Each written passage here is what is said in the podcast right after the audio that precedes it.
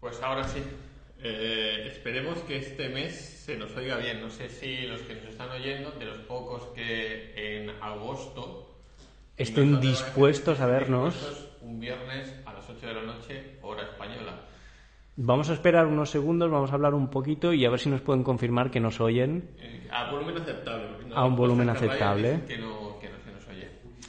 Bueno, Pero, en pero, fin. deberíamos hablar un poquito porque si no, no nos van a poder decir nada. Hay un minuto de retardo más. o Hay un menos. minuto de Más retardo, o qué menos. desastre. Que para evitar, es para censurarnos. Exacto. Pues por- enseñamos por el un pezón. YouTube. O, o- o poner el pip si decimos algún taco. Sí, exacto. Da margen para, Ah, sí, Da sí, para margen, ¿eh? censurarnos. Que se, oye- que se oye bien. Pues Muy nada. bien. Eh, Bienvenidos. o sea, ahora si, es, si se oye mal es culpa de los que no lo han confirmado, ¿eh? No es Correcto, nuestra. correcto. Eh, a- Eh, apuntemos- apuntémonos el, el nombre de, del- de la persona que nos ha dicho que se oye bien. El Gabriel... eh, no. Tomás Penalver. Meniemes, Meniemes.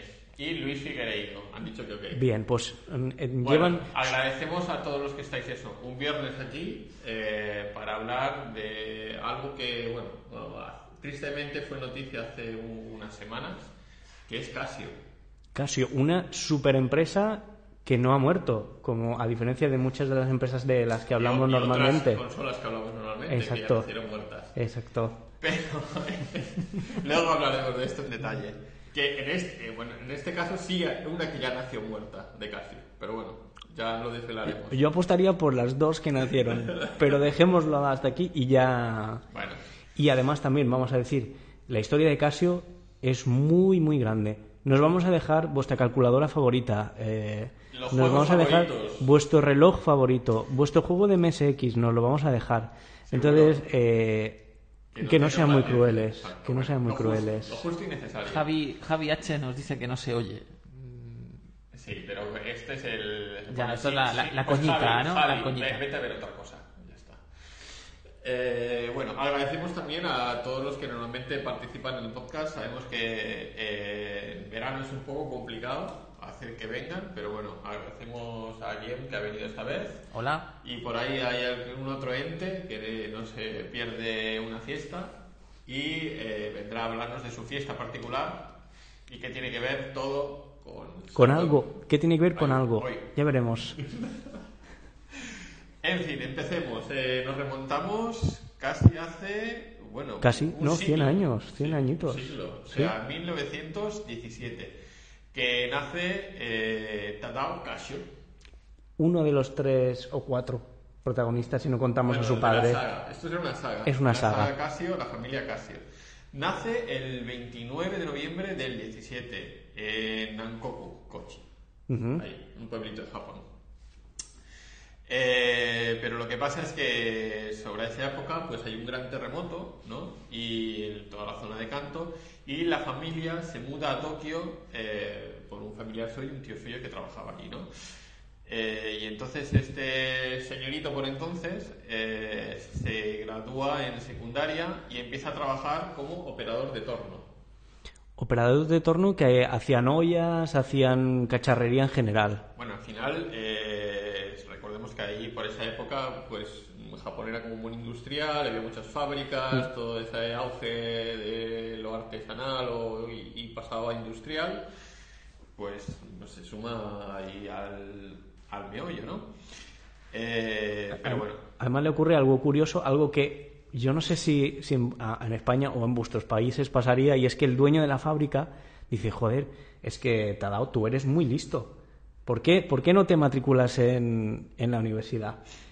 Y, y lo anima tanto que al final se acaba, se acaba apuntando a la universidad de la, la Waseda Koshuga Ko. que además es un referente. Normalmente todos los que hablamos de Japón vienen de esa universidad. Sí, sí. No sé si por azar es, o por es- destino. es el, el MIT japonés, ¿no? Bueno, por puede decirlo ser- de alguna puede forma. ser que por aquel entonces debía ser una de las pocas que daban ingeniería industrial Seguramente. o alguna cosa de estas. No lo sabemos. Si alguien que esté en Japón y sepa historia de Japón, eh, que nos lo corrobore. Porque o sí. nos envíe un vídeo. Uno, pero ¿sabes si sabe de historia de Japón? Yo creo que no. No, pero creo puede que no sé quién buscarlo. viene. Creo Puede que buscarlo, viene. amigo. Búsquelo. Eh, entonces, eh, Tadao, después de toda esta formación, eh, establece eh, su propio negocio, ¿vale? Que era Kasho Shisakusho. Ujú. como la empresa o de fabricación o de no sé qué, de Casio. de la familia Casio. de la familia de Casio, en Mitaka, ¿vale? Y eh, lo que hacía esta empresa, como no había tampoco nada que crear, reparaban máquinas emisoras de billetes de avión y del aeropuerto. Las máquinas del aeropuerto en general, sí. O sea, con eso iba a tener el trabajo para un rato, Ujú. ¿no? Pero eh, todo esto pues se ve que no le llenaba demasiado a Tadao y a los 30 años pues empieza a investigar un poquito más eh, después de pasado ya la Segunda Guerra Mundial. Y eh, un día de estos eh, pues se lleva a su taller a reparar una calculadora. Pero no una calculadora como las que conocemos ahora, que es una calculadora así.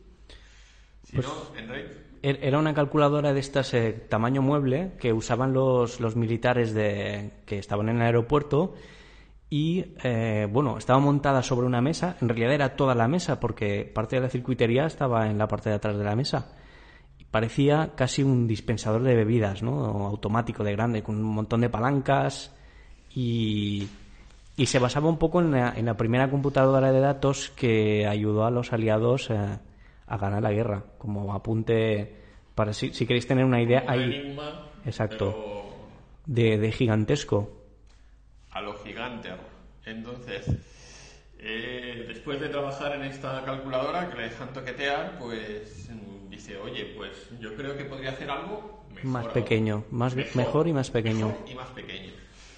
Pues esto es la monitorización eh, obsesiva de los japoneses, creo que empieza ahí, más o menos sobre esta época. Sí.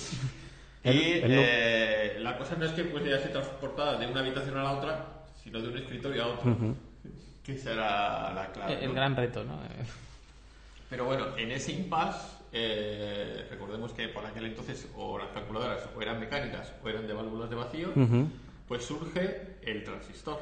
Ujú. Que además hay un podcast por ahí, el que lo quiera ampliar, que busque, que ahí o sea, hablamos largo y tendido. Hacemos, hacemos un, un llamamiento a Sebastián, que No. se sabe todos los números de los podcasts de memoria, por lo visto. No sé cómo lo hacemos, pero en cada podcast encontramos al menos una relación con uno anterior. ¿Por qué será? Bueno, pues yo creo que los elegimos para poder hilar, hilar uno con otro, ¿eh? Llámame loco. Eh, En fin. Entonces, eh, con estos transistores eh, empieza a idear todo lo que sería la arquitectura de esta nueva eh, calculadora. Además, incorpora algo curioso y es eh, el teclado numérico de 0 al 9, porque entonces tenían muchos más botones, tenían eh, los números. No, no- no, no era un solo teclado de estos de, de Podría, 3x3 sí. más el 0, sino que tenía mucho- muchos más botones y él idea el, el tecladito este que es más compacto. Bueno, al final era lo mínimo imprescindible y necesario, ¿no? Eh, y entonces, claro, con esta idea, en 1949, o sea, tres años después, eh, monta su primera fábrica de calculadoras, ¿vale? Porque se ve que eso era el auge, cada vez necesitaban más y más calculadoras, entonces, eh, pues el negocio iba bien. Iba tan bien, tan bien le iba, que de repente pues dijo, pues ya me he aburrido de las calculadoras. ¿Y qué se le ocurrió? Pues eh, miniaturizar los relojes esos que tenían en las mesas y que eran armatostes, eh, pero transformarlos todos también en electrónicos. Ujú. O sea, no solo es decir, con lo que he emprendido de las calculadoras, eh, vamos a, a montar eh, unos relojes. Entonces eh, empiezan a, a urdir toda esta trama de, de nuevos productos, ¿no? Pero eso sí, entonces ahí está listo su otro hermano, que más tarde le sucedería, que era Toshio. Toshio Casio también. Exacto. Su su hermano, viendo que, que Tadao eh, estaba súper súper metido en la empresa, dice, bueno, habrá que echarle una mano. Entonces eh, se incorpora a la empresa más o menos por aquella época. Eh, Toshio además trabajaba en la oficina eh, del Ministerio de Comunicaciones, que ahora conocida como NTT, y era un técnico. Él se dedicaba a construir y, y reparar lo que son instalaciones de telégrafo y teléfono. Entonces él tenía experiencia también en el tema electrónico. Bueno, tanto que, que había trabajado también, lo he dicho, ¿no? Para NTT. Sí, es correcto, sí. Entonces, mm, de ahí, por eso, eh, y a pesar de que fuera un empleo bastante seguro eh, y car- con proyección de carrera profesional, decide irse con su hermano a montar todos estos prototipos. Y solo es cinco años más tarde, en 1954, cuando eh, lanzan por fin el primer eh, prototipo de calculadora compacta eléctrica, Ujú. con, mole- o sea, o sea, con solenoides en Ujú. este caso. ¿no? Eh, pero no era el primer modelo que hacían.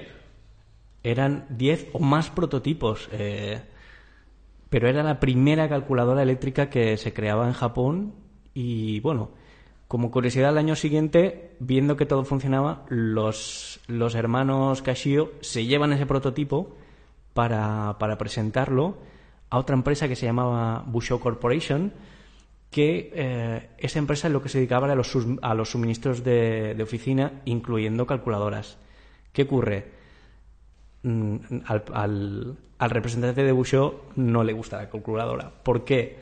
Dice, estaba desactualizada, porque no podía continuar la multiplicación. Es decir, hacer una multiplicación y luego con el resultado de esa multiplicación utili- utilizarlo para El hacer siguiente. a- O siguiente sea, no concatenar, alguien te lo tenía que No. enfrentar en un papelito y luego volver volver a introducir. insertar y hacer la siguiente operación.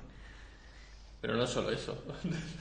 Bueno, a ver, pesaba 140 kilos. Mm. 140 kilos y yo creo que el, el kit importante era que costaba 485.000 yenes. Por aquella Que por la época, época era una auténtica pasta. aún así, ahí eh, se puede ver que había calculadores casi al- por el doble de precio. O sea, estamos hablando de, de casi un millón de yens, que en aquella época era una fortuna y ahora prácticamente también para una calculadora. Pero aún así, estaba por la mitad de precio, pero aún así era cara. O sea, no era para tener en todas Mm. las oficinas y en todos los sitios. Pero bueno, eh, mm, dijeron, bueno, pues tenemos que mejorar esto. Entonces, ¿cómo se...? Pues vamos a echarle más familia. A palabras, Pues casi, casi. ¿no? Casi, casi, porque sus dos hermanos más jóvenes, que es Kosuo y Yukio, también renuncian a sus trabajos y empiezan a, a trabajar en la empresa familiar. O sea, ya eran cuatro hermanos Ya eran cuatro hermanos. que estaban trabajando ahí en... O sea, no era una cosa para ella, era toda la No. familia. O sea, o aquello iba bien, Además, parece ser, por lo que he leído, que eh, como algo honorífico nombraban presidente a su padre, aunque su padre no, no, mm, tuviera una participación activa. El primer presidente que aparece es el padre de, de la familia. A- así, a Toshio, digamos que era el, el- el ingenioso, era el que se le ocurrían las ideas. Yukio, que había tomado clases de ingeniería mecánica en la universidad, trazaba los planes. Y Tadao y, Ka- y Kazuo ah, hacían la parte de producción. cada uno está especializado en su sector, cada uno había elegido un camino diferente, pero al final se juntaron Ujú. para, para poner en marcha Que, eso, que ¿no? si no recuerdo mal, en toda la historia de Casio, los cuatro han llegado a ser el presidente de, de la empresa. O sea, Hombre, si se iba muriendo por edad, pues al final a alguno le tocaría, ¿no? Si no se iba. Replace, Digo replace, yo, era un replace. control, control C, control V. en fin, pues solo tardan eh, dos añitos más, hasta 1956, en completar una calculadora con multiplicación continua. O sea, ahora, mm, una vez hecho el prototipo, dice, vale, ahora, ¿cómo coño hacemos ¿Cómo la fabricamos en masa? un montón de estas. Entonces, eh, dice, bueno, Toshio dice, bueno, pues en masa esto no se puede fabricar. Hay que rediseñarla. Una cosa de lo más habitual. Entonces, eh, Toshio quería eliminar el solenoide que habían estado usando hasta ese punto y usar relés para hacer el intercambio eh, de datos. ¿no? En, este- en aquella época se estaba usando los relés para potenciar, ya hablamos de las líneas de alto recorrido del teléfono, y quería sustituir estos solenoides, que además consumían un montón, por, eh, por relés de- que se usaban para telefonía. Además, Toshio, por su experiencia con los telégrafos y, y- y telefonía, tenía más por mano el uso de, de los relés. Pero bueno, es, eh, aún así, ellos mm, abogaban por, por investigar y por el futuro y tal, tanto que, mm, que de- crearon un, un departamento de investigación y desarrollo. O sea, cogía a Toshio y decía, "Pues voy a inventar. Y lo dejaban allí solito en una esquinita y se ponía a inventar. La- Y, la ca- creo- bueno, creo que saltamos la- un pequeño salto Sí, en el sí. tiempo. ¿eh? En 1969 es cuando bueno, diseñan y fabrican la primera pantalla eh, digital de cristal líquido, LCD. Ujú. Cuidado. No, iba, iba a decir que eh, la casa de Shu- Toshio mm, su despacho se ha vuelto como una casa museo y es visitable. No sé, Para el que esté en Japón y quiera ir. pues ya lo sabe. Y puede ver todo como lo tenía, todo organizado, muy bien, muy limpito, todo muy ordenado. Pero bueno, eh, el año siguiente es cuando lanzan por fin, ya producible en masa, el primer, eh, la, la primera calculadora compacta eléctrica, el modelo 14A. Ah. Digo yo que habría 14 antes y el A era mm, el rediseño. Madre mía. Madre mía. Eh, pero bueno, mm, era ocupaba poquito, solo tenía 342 relés eléctricos, o sea, una cosa de lo más Es sencillita. sí. sencillita. Y podía, además, hacer adición, o sea, sumas, restas, multiplicaciones y divisiones de hasta 14 dígitos. Nada despreciable. Teniendo en cuenta que la calculadora más básica de casi a día de hoy son 10 dígitos, pues no está Nada nada, mal, despreciable, ¿no? ¿eh? No está Pero, nada mal. hombre, esto era por- para presupuestos altos y cosas altas. O sea, como era para oficina, dice, pues calla números. Sí, sí, que- Exacto. Que, que eh, sobre sitio, que no. Pero bueno, eh, solo tardarían casi ocho años más en lanzar el siguiente modelo. O sea, ocho años estuvieron ahí lucubrando y buscando eh, nuevas formas de, de, de- de- o sea, de Mejorar, calcular o mejorar, mejorar. ese cálculo. Eh, y lo que introdujeron fuera eh, la función de memoria. Además, ya no era una, una calculadora eléctrica en base a estados eléctricos de relés, sino que era ya, se consideraba electrónica, la primera electrónica, la 001, qué original. Hombre, Nombre. la primera. Eh, y entonces ahí, es- con esta función de memoria, lo que permitía era guardar ese dato para luego ser usado posteriormente. Correcto. O sea, Mm. una cosa muy útil si tenías que, para lugar de apuntar en un papelito, bueno, El ANS, ANS El de ANS. las calculadoras.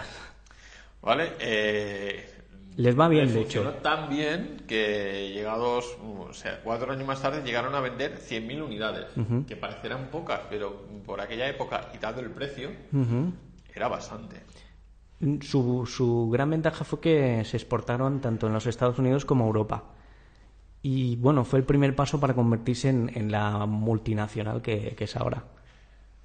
Bueno, eh, poquito a poquito fueron llenando, ¿vale? Eh, y este departamento de I más D, pues mm, f- fue creando nuevos productos, ¿no?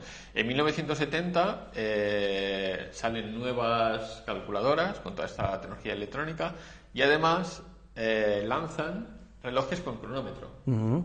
Y dices, con cronómetro. Guay, zorrada, pero por aquel entonces no había relojes con cronómetro. Y otra de sus cosas que eran traductores de idiomas, de estos electrónicos. Que cre- tú tuviste uno. Yo tengo uno. Tienes uno. Que, por cierto, no he pensado en traerlo, pero creo que es También es Casio. Casio. Creo que es casi, lo tengo ahí. Sí, una full poder traducir las cosas, pero no pasa Bueno, nada. bueno, bueno. Yo en el, en el- lo, que, lo que he investigado un poco en los años 70 es que ellos sacan el reloj con el cronómetro integrado, pero ya habían fabricado un cronómetro. No sé si fue Casio, Pero no pero, era junto, no era No, junto. o sea, había un cronómetro independiente. No sé si era de Casio o no. Sé que había algún fabricante, me suena que no es Casio, pero que ya tenía un cronómetro en el mercado.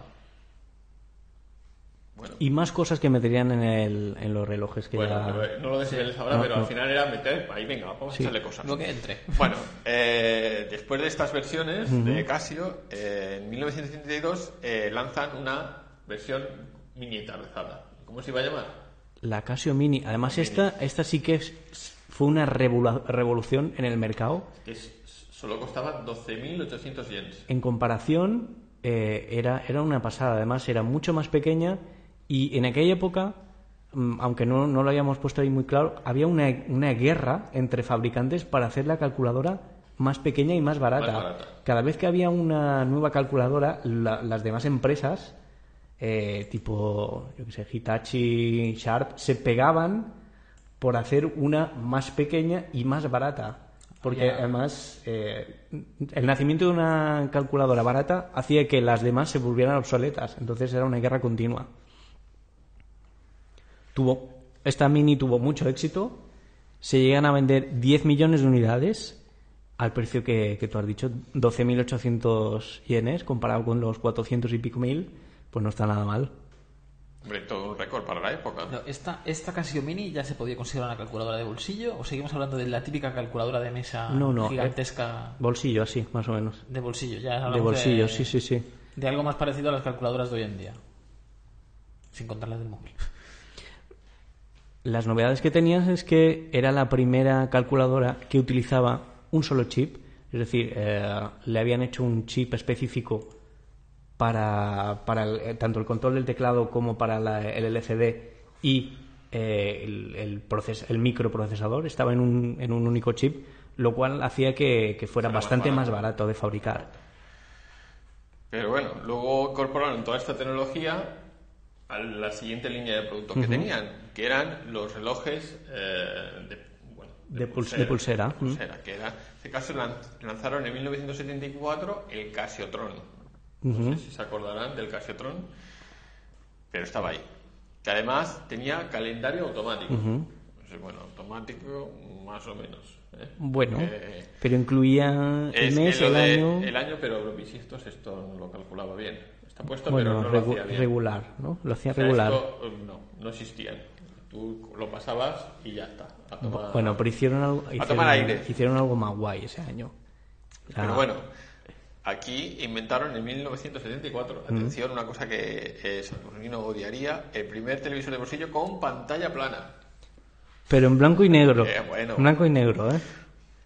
Entonces, aquí es cuando Tada solicita al centro de este departamento que tenían de investigación y desarrollo eh, que dice, hombre, esto en Hombre, blanco y pues hay negro, ya, ya está el Technicolor, ya está el Coroscope. Por pues favor, un esto poquito de color. Podría ser en color. Pero dijeron, ¿cómo vas a hacer en color si no hay ninguna puñetera pantalla LCD en color? Y, Y esto eso es un este reto. hombre dijo, Pues vamos a inventarla.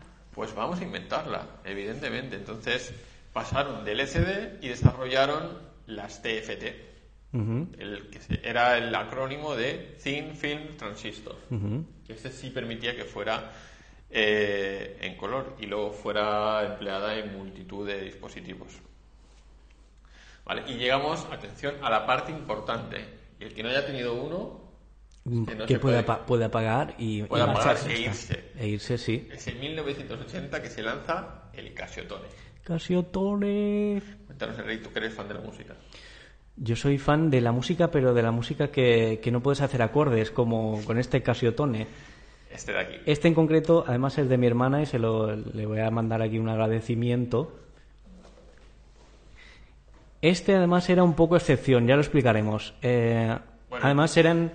Los Casiotone eran los primeros teclados que usaban la técnica de síntesis, eh, de síntesis de voz, conocida como ah, vocal consonante, para imitar los sonidos de, de los instrumentos, porque ten- podías elegir diferentes tipos de instrumentos y eran sintetizados con esta técnica, vocal consonante. La mayoría de las teclas de los teclados tenían las teclas pequeñas porque estaban orientados a, a niños. Eh, uso profesional Hombre, no, no tuvo. No, iba a haber un músico que dijera, voy a tocar este pianito de música sintetizada. No, no. Eh, Además, que el, el botón bueno era el de demo, que Sí. parecía que tocabas. Claro, y hacía. esto sonaba la melodía. Eh, ¿Qué más? Tenía mm, generador de, de ritmos, eh, podías cambiar los tonos, etcétera. Era, era sencillito, pero en aquella época pues era bastante bastante interesante, además Bueno, también por su además, precio. Bueno, lo que pasa es que estos son de la serie PT, que Sí. hemos dicho. Eh, la- los primeros Casiotone eh, eran la serie eh, CT, ¿vale? Eh, Casio, de Casio Tone. de Casiotone. A principios de los 80, pero se creó la serie PT, PT 30, 50, 80, que es esta de aquí, 82, que no fueron comercializados bajo el nombre de Casiotone, aunque sí que eran Casiotone. Luego, posteriormente, se recuperó el nombre. Estos modelos lo que tenían era que incluían una, una bahía especial ROM. de, que permitía un cartucho ROM que lo que llevaba era eh, cuatro melodías o cuatro composiciones que tú podías aprender a tocar. Algunos modelos, como por ejemplo este, tenían una serie de LEDs que lo que se hacían es se encendían a la misma velocidad que el sonido para que tú Para que tú le dieras. pudieras seguir eh, las composiciones. ¿Qué más? Eh, el último modelo que, que usaba cartuchos ROM fue el CT840, ya en los 90. El negro, ¿no? Ese es el negro Sí. grande, con, Sí. con el tron y el bass y todas estas. Se comercializaron bastantes cartuchos ROM. Yo he visto desde Michael Jackson, los Beatles, eh, y si intentáis comprarlos en eBay, pues son. No, no son, no- son Bueno, relativamente un 20, punto 30 medio. euros cada uno, más o menos. Sí, algo así, como unos 30 euros cada uno. Y bueno, Es asequible para el que sea fan de los cachotones, ¿no? Igual que a gente que colecciona videojuegos. Puedes coleccionar ROMs del Casiotón. Mm. ROMs del Casiotón, exacto. Y bueno, como era, tenían, como hemos dicho, tenían un precio bastante razonable, pues eh, se extendieron bastante. Pero bueno, ya hemos entrado en la época de los 80. En los 80, sí. Ya estábamos con las maquinitas. Las maquinitas, sí. Y dado que Nintendo eh, había lanzado su Game Watch, Mm. que también hay otro podcast que hablamos de esto, eh, Casio no es menos y lanza sus maquinitas de Game Watch. Eh, en total, casi unas 170. O Mm. sea, 170 variaciones de juegos o juegos diferentes, ¿no? Sí, ha- había algunos juegos que sencillamente estaban, o sea, de estos 170, algunos son relojes que contienen juego. Por eso decíamos que, Bueno, que ahí no sería lo tenemos último. una aquí. ¿no? Una aquí. Sí, aceptado, ¿no? Espera. A ver, espera un segundo. Que voy a pinchar. En la cajita, ¿vale? Y más bien tipo Game Boy, o sea, no era como las Game Watch de Nintendo, que eran alargadas o apaisadas. y Tenían forma de un, concha. tenían un par de tipos de formas de, de maquinita, pero creo que tenían bastantes más que, que las Game Watch. Porque tenemos también otra por aquí, esta de aquí, que tiene una forma diferente, pero bueno, no hace falta que... Pero quieres que me enseñe a cámara. Sí, porque esta es la mía, la otra no es mía. Esta ¿Ves? sí. Ah, bueno, esta tiene más pintita de, de máquina recreativa o Sí. emulación de máquina recreativa, ¿vale? Este es un matamarcianos, es un matamarcianos que es bastante divertido. Pero en fin, que era la moda y era lo que había que hacer. Y como, como y podemos Casio ver, Casio se se apuntó. estaba metiendo en, En en todo. un montón de fregados diferentes. Tenemos calculadoras, tenemos relojes, teclados. Bueno, recordemos que también, o sea, después de hacer los juegos, las calculadoras, no sé qué, también está haciendo relojes, pero no se olvidaban de ellos. Ujú. O sea, deja- mira, ya le hemos metido cronómetro al reloj. Habíamos eh, metido juego en el habíamos reloj metido y juegos en el además reloj, pero dice, ahora eh, encima vamos a hacer los mejores eh, construyendo relojes. Y en 1983 se lanza el primer G-Shock. ujú, que dices, ¿qué coño es el reloj? Para el que no lo sepa. Pues estos eran eh, unos relojes que fueron diseñados para durar, para darle de hostias y para durar. Eh, además que tenían una vida de batería de hasta 10 años, o sea, podían aguantar. Eh, Increíble. Podían resistir al agua hasta 10 bares, o sea, bajo el agua, Ujú. y 10 metros sobre la superficie. O sea, eh, pero esto comprobado de los japoneses. O sea, llegaron a probar hasta 200 prototipos dejándolos caer eh, eh, de terceros pisos, para abajo. a, a mí me gusta porque es verdad, estaban probados, pero probados de manera casera. Se debían subir al tercero. A ver, no de debían la- tener una máquina de, de presión o de estiramiento o de, o de pre- presión atmosférica, no. Esto era tú. ¿Cuántas plantas tiene esto? Tres. Súbete al 3 y lánzalo. Toshio, que eres el último que ha entrado. Exacto. Sube al tercero Haz ejercicio. y tírame estos 200 relojes. Exacto, a ver cuántos se Yo salvan. tengo, yo tengo un G-Shock. Y, Y no lo has traído, lo has No, maldición. traído, no no lo lo he has traído, ha sido tirado. un fallo, no lo he traído. ¿No lo has tirado de un tercer piso? No lo, he traído, no- no lo he tirado desde un tercer piso, pero lo de la batería lo puedo constatar. Porque lo compré, creo que fue con uno de mis primeros sueldos cuando cumplí 26 años, tengo 35 y no se le ha acabado la pila. Pues mira, pues yo pues te queda un año. No, no, o alguno más me parece que le quedará seguramente, porque de En momento no se ha fin, quejado. eh, eran- era- estaban hechos para durar. Incluso tenían 10 capas protegiendo el, el, el- el- el core o el, o el núcleo. Además tenía un parachoques de goma de uretano, esto que vimos en la bricomanía, como goma de uretano, ¿vale? Espuma de huracán. Ah, Exacto. La caja de acero inoxidable y eh, el reloj era cristal eh, de mineral endurecido. O sea, y encima hecho con una caja de acero inoxidable. Y todo esto iba dentro de un módulo flotante que estaba en medio y sujeto por otros cables que eran los que hacían que conectaban el exterior con el interior. O sea, de dentro eso no se movía. Yo no me puedo imaginar algo que, que esté fabricado para durar. Porque actualmente se fabrica para, para no durar y que tengas que tirarlo al cabo de poquito. Entonces, Bueno, pues estos, mm, luego a lo mejor lo pensaron mejor y dicen, no, vamos a volver a hacer estos Casio de- que duran 5 años y- mm, y, eh, tira y para ya adelante. está.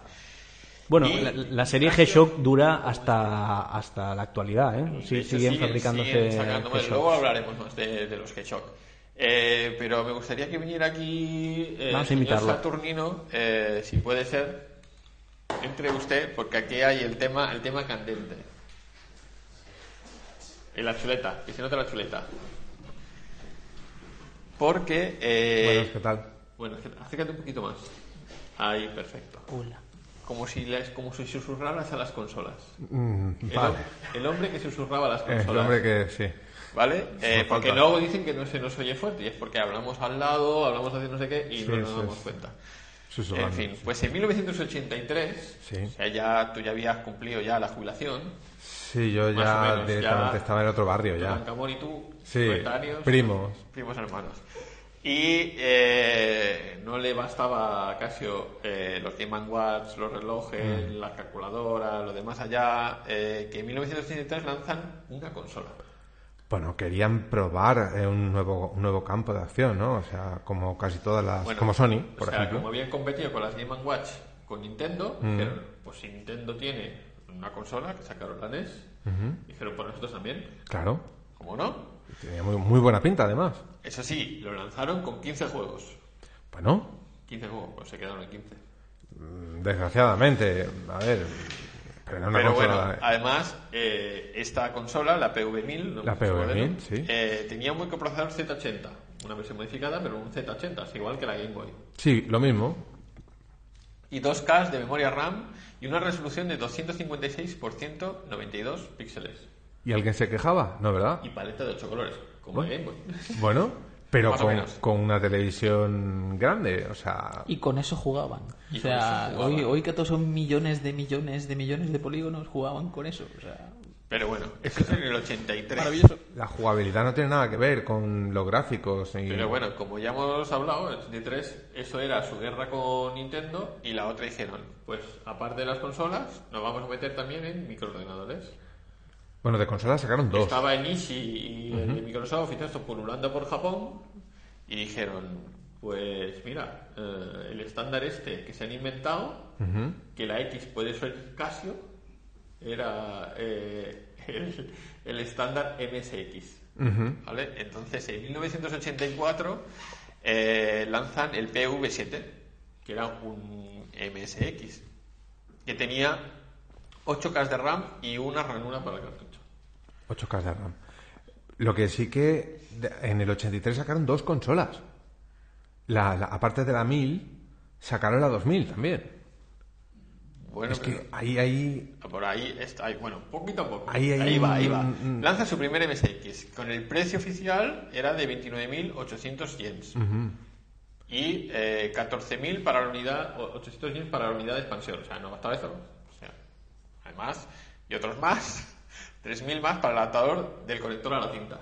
Bueno, O sea, en total, claro, esto lo te lo desglosaban para que no te enteraras, pero en total eran cerca de 50.000 yens. bueno, Más o menos. añadidos. Igual que hoy en día, añadidos. tampoco. No, Como de los DLCs, igual. no han inventado nada nuevo. Pero bueno, eh, eso lo lanzan ahí y lo dejan. Hay que decir que no les funcionó muy bien, pero bueno, están ahí. 14.800 yens, era igual que la PV1000 eh, en precio. La PV1000 te costaba 14.800 yens. Solamente la consola. Ya, pero este era el doble.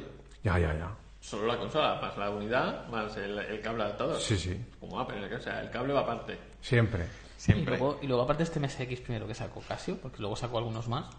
No sé si fueron fueron un modelo o dos modelos más. El- el- este teclado hay que verlo, ¿eh? O sea, es un teclado teclas pequeñas, de goma, cutres al chichero total. O sea, Bueno, pues, es una cosa. Es, es lo que había.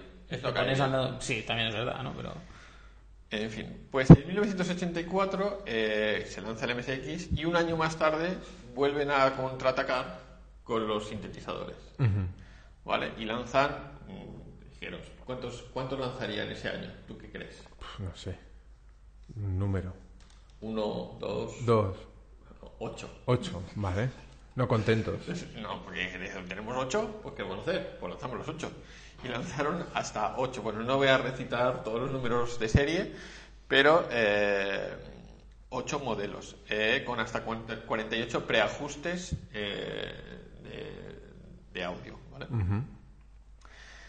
Pero bueno, eh, estos series sintetizadores, como había tantos, y les sal- hacían tanto en producción, que les salió muy barato. Entonces, al final era una buena opción para todos estos músicos amateurs o bandas amateurs que intentaban hacer música y no podían comprarse un piano entero o un teclado entero. Es Entonces, que tiene que haber con mer- esto ya mercado. iba. Claro, mercado Además, para todos. en los 80, la de la música sintetizada, esto era lo más. Entonces, ¿para qué más? Sí. Enorme música la de los 80. ¿eh? Pero bueno, ese mismo año, a pesar de los ocho modelos de sintetizador, también lanzan otro modelo de MSX, el PV16. No contentos con el 2000, No, el pobrecito. PV7 no, sino que... que- además este tenía un conector de cinta estándar, ya no era un cable aparte, ya podías usar cualquiera. Bueno, Dijeron, es que creo que el cable no lo compra nadie. Dijeron, vamos a poner el de todos los demás. Y ahí sí. Ya que hacemos miniaturización, le, hacemos, le metemos todos los. Todos Pero los- bueno, tenía, este los- tenía el, los el periféricos doble, dentro. eh, tenía además el doble de RAM, 16 kilobytes de RAM, ya era, ¿eh? otra vez solo un arca- una ranura para el cartucho, tampoco tenía puerto de impresora, ¿para qué ibas a imprimir? Bueno, Si el MSX era para jugar, Pues por eso, esto- pues estos eran para jugar. Y ahí se quedó. Pero bueno, eh, dijeron, pues a lo mejor tampoco, tampoco nos ha salido tan bueno el modelo. tardaron un poquillo. pero- Tardaron un poco y lanzaron el año siguiente, ya no era la serie PV, era la serie MX. Lanzaron el MX10 y el MX15. Pero eh, habían solventado uno de los problemas que tenía la serie anterior, que era el teclado, como bien ha dicho bien. Entonces le cambian el teclado y eh, lo hacen un poquito más pequeño, ¿no? Entonces mm, esa interfaz de cinta separada que tenía se la cargan, Bueno, pero nadie la usa. Los cartuchitos se dieron cuenta por fin y dijeron... y venga. va que va. Pero bueno, eso mientras su lanzamiento. Pero eh, no olvidemos que Casio empieza con relojes, calculadoras. Y en el 91 vuelven a lanzar otro reloj mm, revolucionario para la época. Eh, ¿Por qué? Porque tenía un cronómetro de- con una precisión de 1,100 segundos y podía contar hasta una hora. O sea, 59 con 59 minutos. Con 99, se- eh, bueno, 90 hasta 99 Centésimas de minutos, segundo. sí. Ujú. Eso sí, eh, tenía una precisión, no era es- extremadamente preciso. No era un reloj atómico, No pero... era un reloj atómico, que luego hablaremos allí porque hay también alguna de estas, Pero eh, era preciso más o menos con 30 segundos al mes. Bueno, Te desviabas como mucho un minuto cada dos meses si no lo ajustabas. tampoco pasa nada. Tampoco pasaba nada, ¿vale? Y hasta 6 minutos en un año.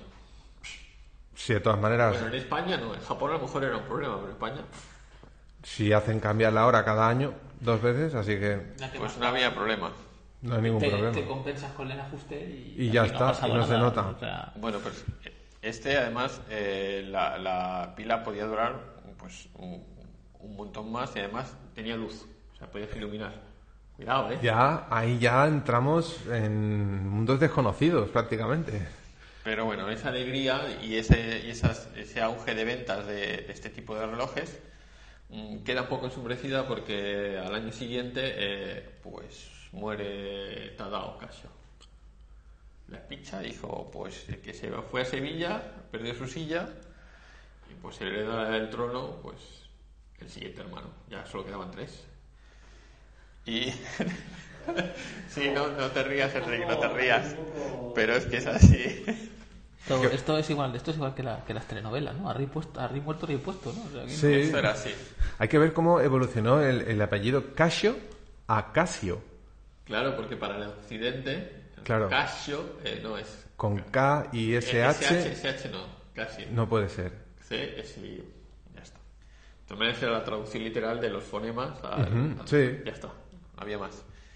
Eh, pero bueno, mm, su departamento de I+.D., a pesar de que se hubiera muerto, seguía funcionando. Sí, naturalmente. Eh, y dos años más tarde, de la muerte de Tadao, se lanza eh, la, la co- QV10. ¿Qué dirías que es QV10? No mires. Mm, no ¿Qué te sé. suena? Sintetizador. No. No. Eh, no sé. ¿Qué les faltaría por construir? Es una cosa nueva. Bueno, consolas ya tenían, eh, teclados tenían, fue- pf, una pista. Bueno, Mira, te lo voy a mira, decir. mira a Enric, mira a Enric, que pues, te va a Era, dar una pista muy buena. era La primera cámara digital. la primera cámara digital de Casio. Cuidado, ¿eh? Fue la primera. En el 95. No. En el 92 Sony saca una, ya saca una que además funcionaba con disquetes de tres y medio. Increíble. Bueno, pero esto Que era- cabían, cabían tres fotos en un disquete. Mira, solo tenía Bueno, que... pero este tenía un SSD de 250 kilopíxeles y LCD incorporado de 1,8 pulgadas.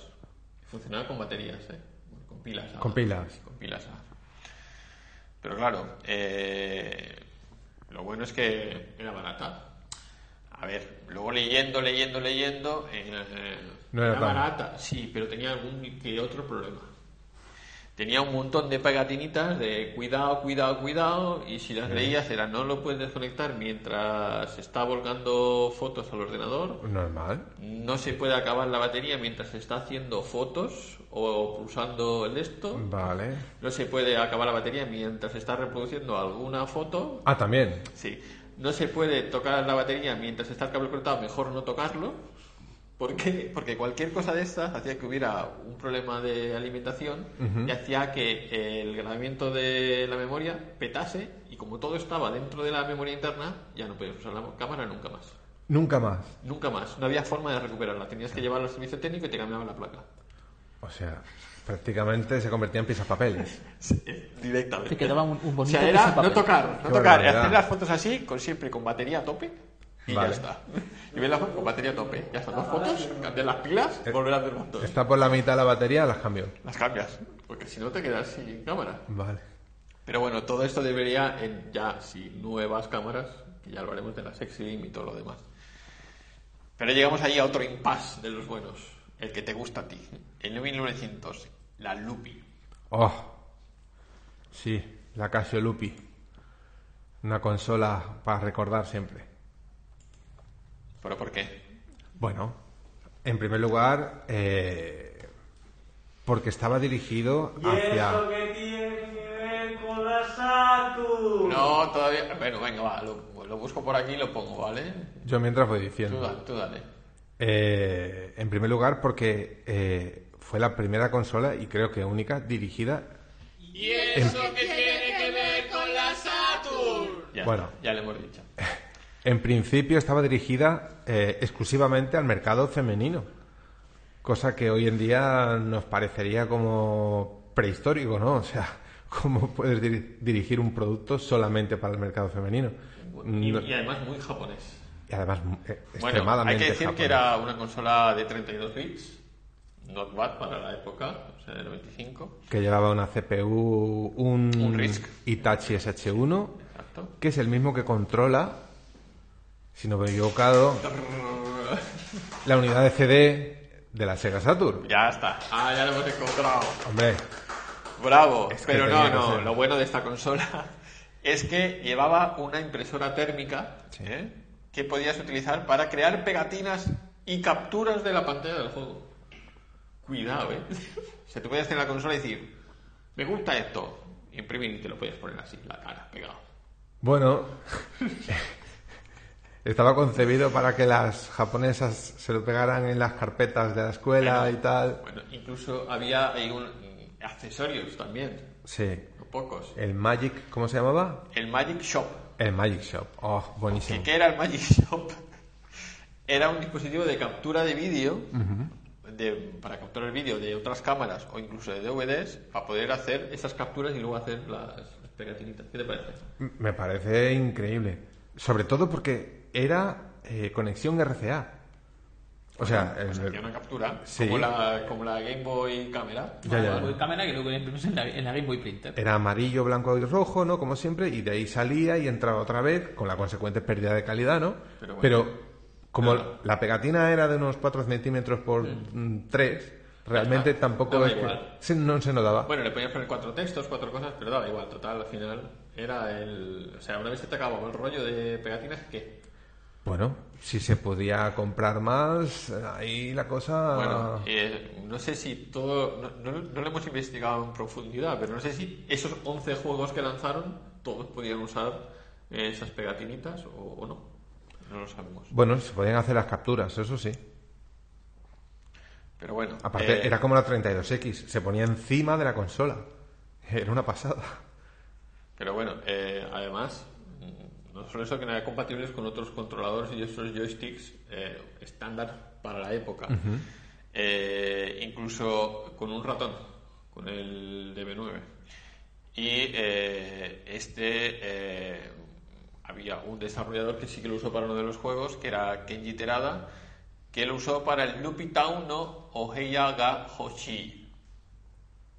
O ¿Y sea, esto- es- esto de qué bueno, iba? traducción debía ser como mm, quiero una habitación, me gustaría una habitación. Supongo yo que debía ser para crear habitaciones con el ratón y diseñar tu propia habitación. Puede ser, puede Juego, ser. ja- juego japonés. Pero bueno, eh, tan solo un año más tarde dijo Casio, oye, ya no la compréis, que no vamos a dar soporte. Pues nos ha pasado lo mismo que con el MSX, no nos ha salido tan buena, ¿eh? Pero Exacto. era un mercado por explotar, lo que pasa que no tuvieron suerte. Y aparte lo dedicaron a un nicho, pues deberían No, haberse les- expandido más. Les gustaba saltar de una plataforma a la otra. Y pasaron de las consolas Sí. a los PDs. Bueno. Y en 1996 salió la Casiopeia. ¿Mm? Casiopeia. Que era un ordenador hecho en conjunto con Microsoft. Vale. Ya te puedes imaginar, ¿no? Era- Esto era una PDA, ¿no? Realmente. Bueno, No era- eh, era, bueno, era un ordenador, una PDA, bueno, sí, bueno, era un ordenador, pero al final, si tú lo miras, eso es lo que luego fue una PDA. Pero ellos lo llamaban ordenador. No preguntes. Ordenador, porque además mm, usaba Windows C por aquella época, que era lo que había, igual que La Dreamcast. Muy Pero bien. un- un- una versión más avanzada, evidentemente. Hombre, ¿qué? ¿La de la PDA o la de la La Dreamcast? de las Dreamcast, evidentemente. Pero bueno, eh, como esas PDAs de la época, al final permitía esa sincronización de datos entre el ordenador de verdad, el bueno, y el ordenador de mano, o PDA, por aquel entonces, ¿vale? Que estamos en el año en el que 96. salieron los Pentium y andaban. Pentium. Pentium. Ni na- MMX ni na- na- nada. Pentium, Pentium 100, Pentium 66, Pentium 100. Ya está. No había más. Eh, el 96. Pero bueno, eh, dijeron, bueno, esto a lo mejor se nos queda corto. Y eh, en 1998 lanzaron el Casiopeia FIBA. ¿Qué, qué, de qué FIBA de dónde viene? No lo sé. Supongo que de Fiber. De o- Fiber, O, de sí. vete tú a saber. Pero este, bueno, le llaman notebook, pero al final mm, más bien podría ser lo que es un tablet de la época, ahora mismo. Y lo lanzaron. Este notebook, como ellos lo llamaban, que llevaba Windows 98 a palo seco. Normal y corriente. No había nada, no había versión, era Windows 98. Pantalla color. Era pantalla color y era el tamaño de una 5. O sea, tampoco era muy grande, era la pantalla... Una cuartilla. Sí, una cuartilla. Eh, eso sí, tenía un, pro- un procesador que era media GX a 233 MHz. Y Bueno. Ah. un discas de caché. No está mal. Y un total de 64 megas de RAM. Cuidado. Hasta, empleables hasta 92. Pues ahí ya no está nada mal. Para la época. Estoy teniendo en cuenta que en aquella época lo que se montaba eran. Aún Pero no, bueno, se estaban lo bueno mon- es que tenía- aún no se estaban montando más de 100 megas de RAM en los PCs domésticos, me parece, en aquella época. Mm, Bueno, eso era, o sea, al final era. Ahí por ahí, nos, bueno, luego pondremos a los vídeos que hay anuncios y no sé qué de Cassiopeia, que esto lo pintan como lo del futuro. Muy buenos, además. Vale, eh, pero claro, era también un poquito futurista porque aparte tenía estas pantallas nuevas que habían creado de TFT, retroiluminadas, y además tenía un trackpad en un lado, con lo cual ya no necesitaba ratón, sino que con el trackpad toca- toqueteando el lado de la pantalla ya iba Era el futuro. era el futuro. Pero eso sí, el futuro y solo tenía un USB y un puerto de infrarrojos para la sincronización. Pues ya era un USB. Pero lo importante es que llevaba preparado, pues si podías querer poner un fax o un modem. Ya lo tenía todo. Ya lo tenía todo. ¿Quién necesitaba nada más? Pero bueno, eh... Ah, bueno, eso sí, que dice Enrique, no se me olvide que además en uno de los puertos le podías conectar el móvil para poder hacer transferencia de datos y tener datos en, en el ordenador. Cuidado, El móvil Japón. del año del año 96. en Japón. En Japón. En el Japón sí. Aquí, Aquí como que no. aquí como que no. Eh, en fin, eh, pues después de este Casiopeia FIBA, que tampoco es que tuviera muchas ventas, en el 98, en el 99, eh, no se habían olvidado de los relojes y lanzan el Satellite Navi. Es que era una cosa segura los relojes. Siempre Es- triunfaban. con Siempre, los dice, relojes. la gente siempre va a necesitar relojes, siempre. Mentira, ahora es mentira. Ahora los móviles se los han cargado, pero bueno. Exacto. Entonces, ¿qué tenía este? Pues dices, pues le hemos metido Ah, bueno, espera, no. Todavía no hemos llegado a meterle cosas a los relojes. Le hemos metido cronómetro y cronómetro de una hora y luz y no sé qué. Y Eh, una- y una no. cal- y una calculadora. Pues también. Eh, todavía no hemos llegado a la parte buena, buena. Pero aquí le incluyen un módulo GPS Bueno, en un reloj. bueno. Esto era porque si la gente se quería ir de escalada al tiempo libre o de pesca, pues a- para saber dónde estás. Con el, Con el mapa. Con el mapa. Con el mapa de papel. Bueno, sí, porque el otro solo te daba las coordenadas. Claro. Pero era, era buenísimo. Es el, el, pa- el papá de los famosos Pero- relojes que están pero saliendo es- ahora para hacer deporte, que Sí. llevan los mapas dentro ¿Estás del- seguro que esos datos no se llevan a ninguna parte para saber dónde estaban? En aquella época. En aquella época, gracias a No. Dios, no. No, no, solo se quedaban en el reloj. A ver. No se puede asegurar nunca, En fin, pero. llegamos, mira, vamos a pasar. Ahora tapate un poco los oídos, ¿vale? Porque vamos a pasar la barrera del 2000. Uf. Uf. Bueno. Pero bueno, en el 2000, justo antes. Hasta el 2001, sabes que es el siglo XX. Vale, O sea, vale, pues bueno. justo Bueno, es- luego te aviso, ¿vale? Vale. En el 2000, además, lanzan otra cosa que les faltaba. O sea, ya tenían el GPS, ya lo tenían todo. Dijeron, pues si el KSP ya ha empleado un móvil cualquiera, ¿por qué no va a emplear el nuestro? Y lanzaron su primer teléfono móvil.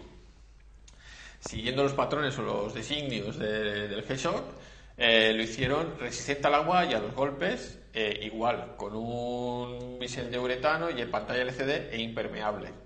Y además eh, venía la película impermeable para proteger el micrófono y el altavoz. Increíble. O sea, eso ya no entraba agua ahí, se suponía. Me hubiera gustado saber cuánto costaba. Pero. Eh, bueno, mira, el precio no lo tengo, pero eh, soportaba hasta 64 kilobytes por segundo de velocidad normal No para está una mal, llamada para nada. normal. Eh, y ahí es cuando casi empezó con, el, con los teléfonos en el 2000, ¿eh? O sea, tampoco no te creas. Pero bueno, en ese mismo 2000 eh, ya habían metido el GPS en, en un reloj que les quedaba por meter. El GPS en el móvil. No, Ah. ese hubiera sido el paso correcto, pero no, Sí. ¿qué hicieron? Pues le metieron MP3 a un reloj Bueno. y lanzaron el WMP1V. Es algo interesante. MP3 en un reloj. Por Sí, supuesto. bueno, luego mira los vídeos que eso es impracticable, el poder pasar las canciones, que tiene que tener una uña como camarón, así larga, Bueno. ¿vale? Que Como si tocara la guitarra, pero para pasar las canciones, ¿vale? Solo que el diseño no acababa de ser... ¿Y cuánta memoria tendría? Claro que la eh, memoria va a Creo ir que 32 megas. 32 megas. Si no voy Bueno, mal, si no he leído mal, es 32 megas. Da para. Bueno, y aparte de eso, dices, pues ya le hemos metido MP3, le hemos metido GPS, pues lanzan la WQV1. ¿Qué dices? ¿Qué es eso? ¿Qué es eso? ¿Y por qué? Lo cubra, lo cubra. Puf, Piensa, piensa. ni idea. Pues este está otro reloj, Otro reloj. pero con una cámara digital. A ver, la lente, ¿cómo sería? No preguntes, o sea, yo lo he visto, pero para hacer las fotos también debía ser tipo espía, ¿sabes? Pero. mm, Esto, esto cuidado que en Japón gusta, ¿eh? Sí, sí, eso a lo mejor sí. Pasando así por debajo. Pero espía muy malo. Porque Bueno. ¿a a qué resolución podría tener eso, Dios mío? Puedes, Bueno, la cuestión era meterle se cosas al puede reloj. incluir en las fotos. Intuir qué sería. Se puede intuir, ¿no? Por el, del tamaño de la lente y del sensor, mucho no podía dar. En fin. La bueno. imaginación. Hay que decir que muy bien, muy bien no funcionaron las ventas, pero ellos no cejaban en su empeño. ¿eh? Eh, y tampoco se habían olvidado de esa primera cámara que no podías tocar, que era así, con un palito lejos, sin Ajá. tocar las pilas. Y sí que sí, ya se ponen las pilas, nunca mejor dicho, y lanzan en el 2002 la Exilin, que esta sí, sí, que ha funcionado bien, eso es supongo que la mayoría conocerá. Ya estamos en el 21. Eh, la idea o la esto, o sea, era ya era compactar otra vez como las calculadoras, eh, compactar mucho más y hacer que fuera del tamaño de una tarjeta de crédito. O sea, Vale. El tamaño, o sea, el, el- el fin era que fuera de una tarjeta de crédito. La lente me da miedo, pero vale. No, la verdad es que Lo tenía consigui- buena lente, lo lo consiguieron. consiguieron, ¿eh? Es- Lo y consiguieron. además que la, la obturación fuera rápida para que las fotos no se, no se vieran movidas. eh, y lanzaron su primer modelo. Aunque posteriormente hubo muchísimos más. Yo tengo, yo tengo una Exilin también de cámara. Y no la has traído. y no la he traído. Bueno, hay otro que fallo decir- más por mi parte. Hay Lo que decir siento. que Prometo- Casio ha continuado, o sea, ya, ya hemos pasado la barrera del 2000, ya no te voy a spoilear más, solo que en este caso eh, Muere el otro eh, en 2012, muere Toshio Kasho a los 87, ya solo quedaban dos. y el- bueno, entre pitos y flautas, o sea, en 2017 celebra Casio, eso como dato, ¿vale? Eh, la venta de 100 millones de G-Shocks en todo el mundo. O sea, ese reloj sí estaba hecho para durar, vieron así, funcionó en ventas. O sea, la gente lo compraba. Fue la que salvaba cada trastazo que tenía la Yo empresa. creo que sí. Yo- Entre las calculadoras normales. La FX82 de toda Exacto, la vida. de todas las del instituto para hacer los cálculos y las de gráficos y ya está. Eh, los, los relojes. Eh, eso sí, este podcast viene a raíz de que el 18 de junio del 2018 pues muere Kazuo Kasho, el hermano de Tadao y, y el otro cofundador ya Solo puede quedar uno, solo queda uno. ¿no? Como los inmortales. Y ya está, no hemos continuado más, pero ¿qué te ha parecido? Pues me ha parecido que Casio es una empresa casi como un holding hoy en día. Puede que nos hayamos dejado algún modelo de alguna cosa, si esto, pues... Es que es información. demasiado grande la empresa porque... Esta ha sido por hoy la Wikipedia leída del mes. ¿Qué te parece? Estupendo, estupendo. En fin, eh, solo que agradecer eh, otra vez más eh, que estéis aquí en un viernes de agosto. No se hayan ido a la playa ni nada. De julio, todavía estamos en Joder, julio. Agus- Yo ya estoy con agosto malamente, malamente. Espérate, es que estoy pendiente del otro y no veo aquí nada. Vale. En fin, eh, no nos queda mucho por decir. No sé si Enrique tiene algo más que decir. Haz unos saludos a América Latina porque nos han enviado saludos. Mm. Ah, como siempre, eh, ellos lo saben. Eh, un saludo muy grande a, a toda Hispanoamérica y en especial, bueno, a, a Rosario, claro. eh, ciudad del Cono Sur muy bonita. Todas las que están en, en Sudamérica son, son preciosas. Y por supuesto a España. Bueno, España, que ahí hay un montón de gente que nos sigue. Eh, esperemos que les haya gustado. Bueno. No sé si ha sido entretenido, si no, eh, si Se se, ha ha hecho- oído bien, si no, Se ha hecho lo que se ha podido. se ha hecho lo que se ha podido. De hecho, hoy estamos poquitos, pero mira, no ha salido tan mal. Esperemos No. que se oiga bien. Eh, y os emplazamos, eh, espérate que lleve aquí, el próximo mes. eh, el tema, no lo sé. En teoría dijimos compositor. Tenemos que hablar ahí unas pequeñas sorpresillas. Nos traemos a alguien si podemos. Y lo veremos, eso sí, ahora en agosto. No me voy a equivocar, ¿no? Estamos en junio. El mes que viene es el de agosto. agosto, vale. Entonces, os emplazamos la última semana de agosto. No sé qué día cae el viernes ese. Es igual. ¿Eh? 30. Dice el público que 30, 30 de agosto 30 o 29, algo así. a las 8, si no hay cambios. Eh, esperemos que estéis aquí. Eh, por cierto, ah, 31 de agosto. Daros las gracias porque ya creo que somos más de, de- tenemos más de 3.600 suscriptores. Y si no os habéis suscrito, suscribiros ya, por aquí abajo. No sé. Ya, Eh. ya, ya estáis tardando. Mientras tanto, pues. Nos vemos. Eh, ahí, espérate. Tanta cosa no pasa a la vez, ¿eh? Soy- Una cosa, si tuvierais que elegir entre un piano eléctrico, ele- electrónico, de- en lo que es Casio, Roland, Yamaha o ¿O Conic? con ¿cuál os quedaríais? Yo me quedo con Conic. Conic. Yo me quedo con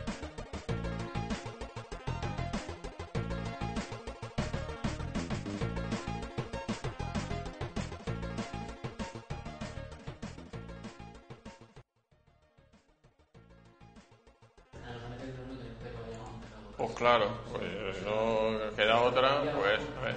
Uh, no se, no se mueve, no se mueve. Ahora sí, Hemos terminado. eh, hemos terminado, Enrique. Y no hemos Aunque hecho- salgan hablando por ahí. Y, y no hemos saludado. Bueno, sí, Saturnina su- ha saludado, pero Hemos dado las gracias. Eh, Uruguay, Argentina, Bolivia, Venezuela, eh, Además, Barcelona, ahora- eh, Palma. coño, ahora estaba buscando mi micro y lo llevo aquí. ah, está no bien. pasa nada. Está bien. Eh, eso. Eh, y no hemos dado las gracias eso, a todos los que han participado, o sea, a Vicente por la música, todo esto que siempre se nos olvida, a la gente que participa en las redes, que no hacemos suficiente, pero deberíamos. Y esa Pues gente, como Hugo Morales, que nos han donado cinco lereles para la causa. que un día podría venir si puede, pero creo que lo tiene difícil. Pero Bueno, le enviamos un siempre puede saludo. decir que le han llamado del trabajo.